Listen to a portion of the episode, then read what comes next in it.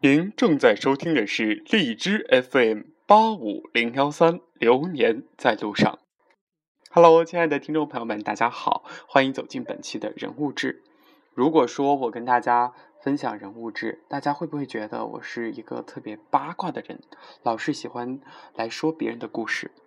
其实我觉得，哎，反正我也是有一点八卦的人，但是更多的出发点是希望在这些名人的身上的故事呢，能够带给我们一些启发或者是一些改变吧。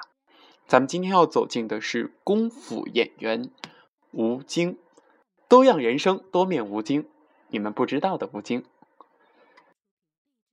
我想很多的朋友了解他都是，嗯，通过他的这个功夫片儿，但是呢，他还有很多的故事，可能大家都不太了解。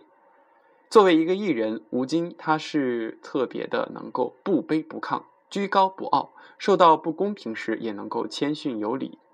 在拍《太极宗师》这部片子的时候呢，他的手指断了，剧组明明有三辆车可以用，却称没有车送他去医院。吃饭的时候有牛肉，却称是给港台艺人吃的，没他的份儿。但是面对这些情况呢，吴京都能够以平和的心对待，没有因此而懈怠自己的这个工作。当他成功之后，也没有这样对待他的后辈或者是不及他红的艺人。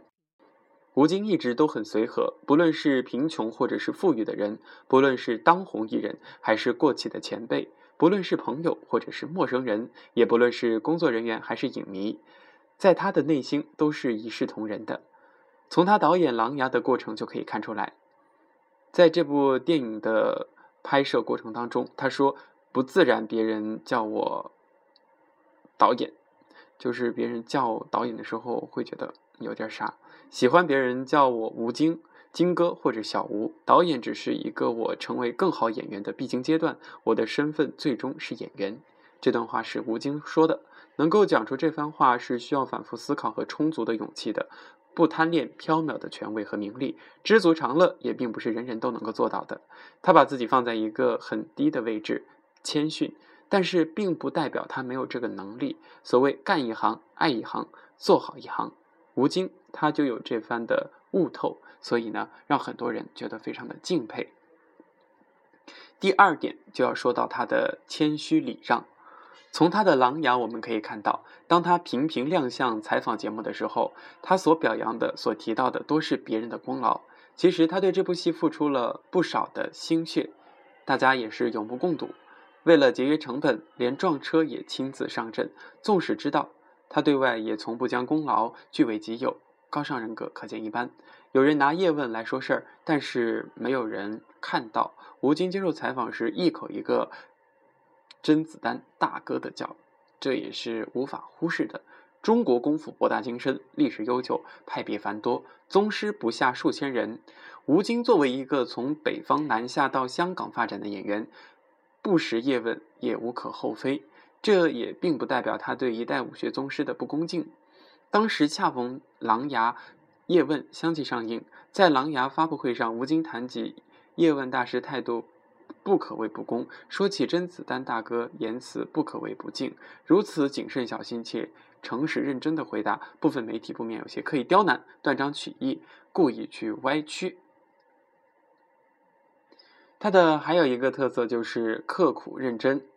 少林武王在新昌千丈幽谷拍摄的时候，有一场吴京飞落绝壁为雅琪所救的戏。有媒体探班说，吴京从七八米高的崖壁上飞滑而下，不系保险带，一连跌了五次，脑袋撞击石壁的声音清晰可闻，手脚多次受伤。大家看到了都心惊不已，忍不住挂起挂心起吴京当时的状况。吴京回忆说：“没想到七八米，只有五六米。当天拍谭志受人追杀，重伤昏迷在幽谷中。当他醒来，听到谷中回荡着歌声，循声而至时，见到一个女子在水潭中沐浴，晃一下神，脚下石头一滑，就从潭边的瀑布跌落。吴京形容那个瀑布是坡面。”遍布着石头，人是不可能笔直而下的，而他当时就好像有一种漂流的感觉，滚下去，看到前面有石头，身体先一挡，再借石头的力一撑，拐个弯儿就下去了。这一连串的动作仅仅是一瞬间的事。吴京说：“只有靠自己的身体本能的去反应。而由于电视机是平面的，透过瀑布，拍摄机无法看到其凹凸导致的岩石，所以拍摄时吴京从上面下来，只听见哐哐哐的岩石堆中间撞来撞去的声音。当时脑袋确实撞了一下。吴京表示，在场的所有工作人员也都听到了，忍不住低低的惊呼。吴京却扭头摆头，还说：“哎。”还好，小 case 并不是很危险。他说：“这样的东西对他来讲真的不算什么。”可见演员真的是不是一份简单的职业。其实我们的功夫明星吴京，他也是开朗风趣的。吴京在剧组里是开心果，有他的地方就少不了欢笑。比如先前在《少林武王》的拍摄一场吴京落水的戏的时候，当时吴京就骗人说自己不会游泳，一些女演员信以为真，纷纷好奇问道：“你是真不会游泳，也敢下水？”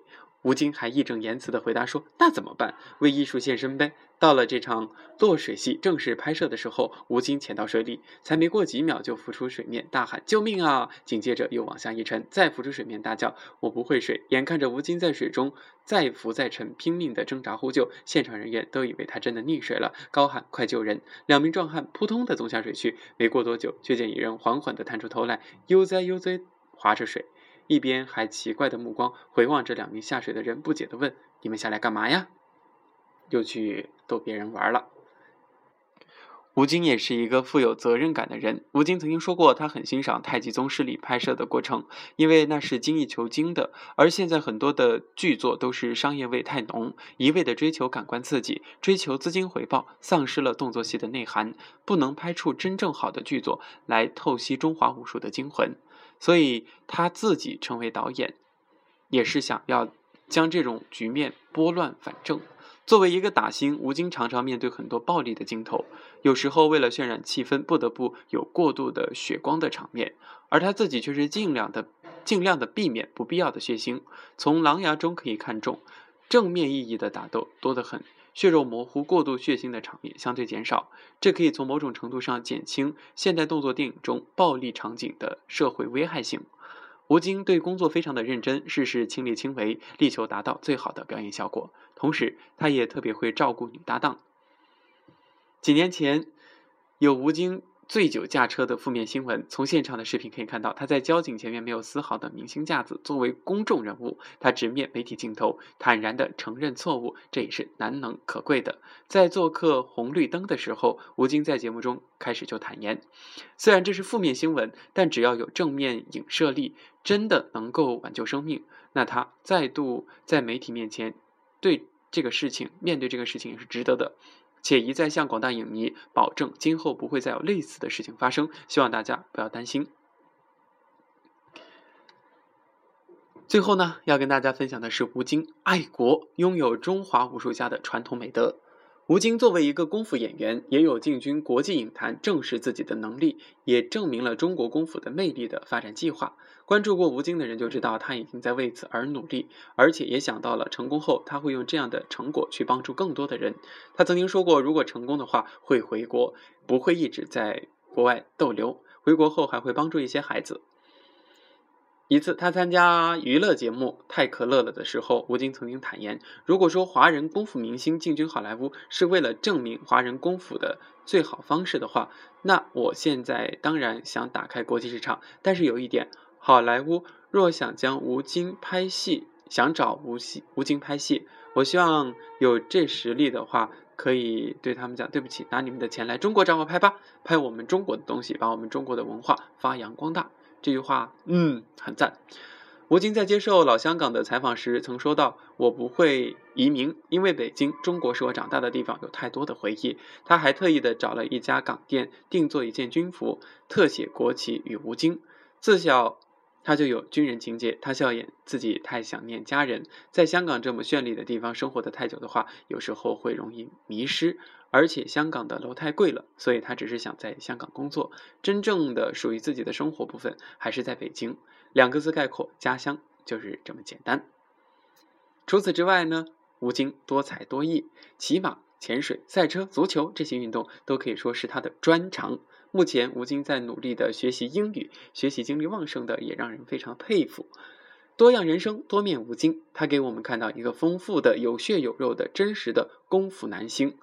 在如今吸毒涉黄、桃色绯闻炒作不断、钱钱交易层出不穷的复杂娱乐圈，吴京的存在也让我们看到了，仍然有一些人在坚守着踏实认真的演艺信念，不改初衷，为群众带来最精彩的视听盛宴，为中国影视事业奉献自己的光和热。这就是吴京。好了，亲爱的听众朋友们，本期节目、本期人物志就跟大家分享到这里。